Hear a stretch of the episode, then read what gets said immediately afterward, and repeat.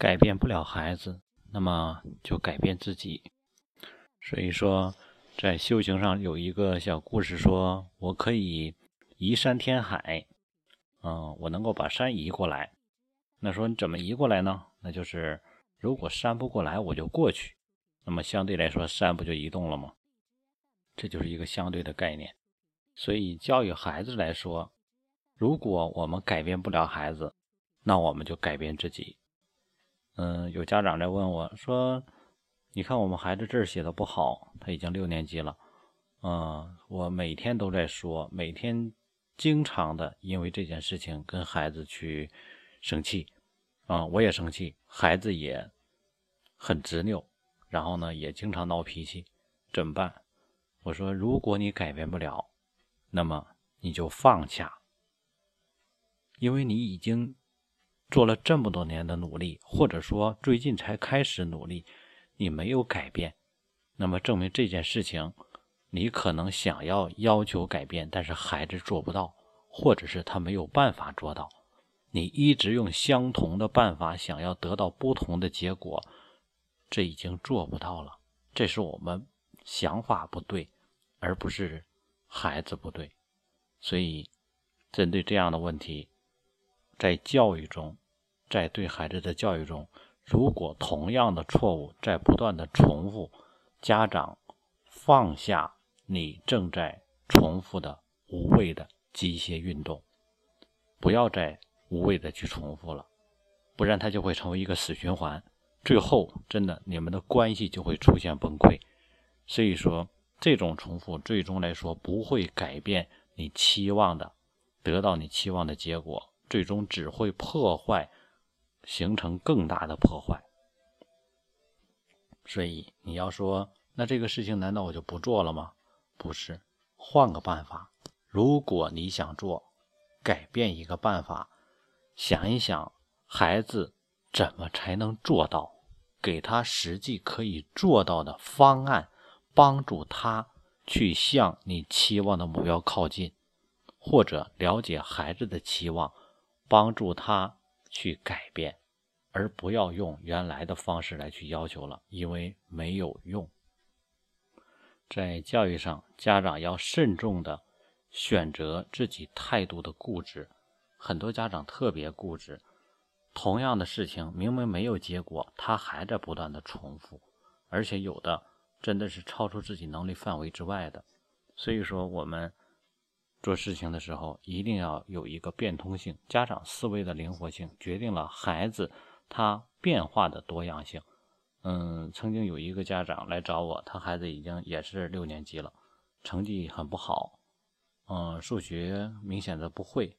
然后呢，之前因为在我们这块接触过补过课，中间不来了，原因主要就是家庭条件不好，没有钱补课，所以说导致孩子落下。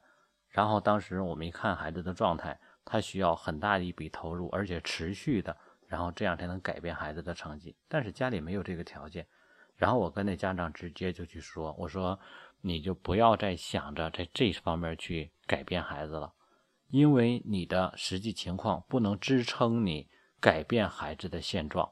那么你想一想，孩子除了学习之外会有什么出路？啊，在其他方面。”因为学习并不是唯一的出路，所以说家长不要一条道跑到黑。因为本身你这能力达不到的时候，你还一定要去做，最终累的是家长，最终苦的还是孩子，因为他也做不到。所以在我的所有的教育上、理念上，或者说给家长的沟通和指导上，没有任何一个方法能是通用的，因为针对不同的孩子。有不同的状况，不要完全的死搬硬套，或者说这种教科书式的方式，那是不可行的。这就像我们经常听的俗语，嗯，讲说《论语》里边说了要什么以德报怨，但是这个话是谁说的？是孔子的弟子问孔子的：“我有以德报怨如何？”然后孔子会说什么？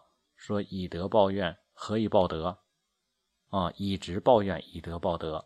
所以说，很多人都说，你看《论语》里边说了，要以德报怨。所以说，我们要以德报怨，这就是典型的这种教条化，或者说是不懂得辨别真伪。《论语》这样经典的书，这里边并不是所有的话全都是可以用来指导我们人生思想的，有很多是什么拿出来的负面的东西，让我们知道，然后呢改正。我们什么是正面的？也就是他的弟子说：“我这样的行为对不对？”孔子说：“不对，你要那样去做。”但是很多人把不对的当做正确的来去模仿和效仿。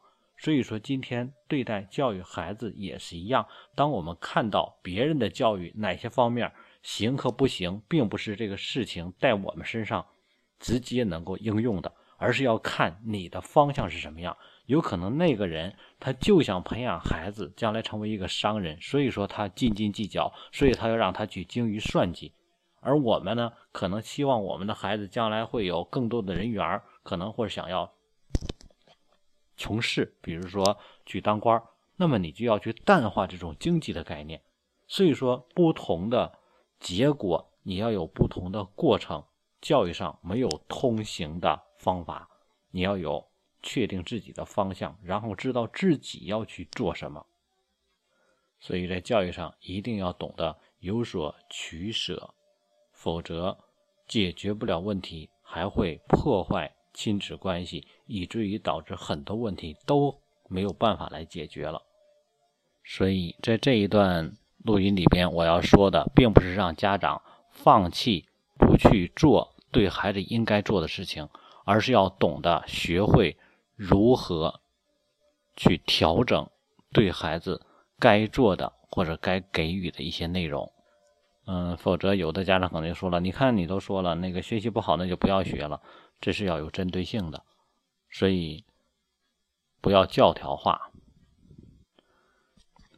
没有最好的东西，只有最适合的东西。教育适合自己，适合孩子，以孩子为中心做调整。这样才是真正孩子未来发展的阳光大道。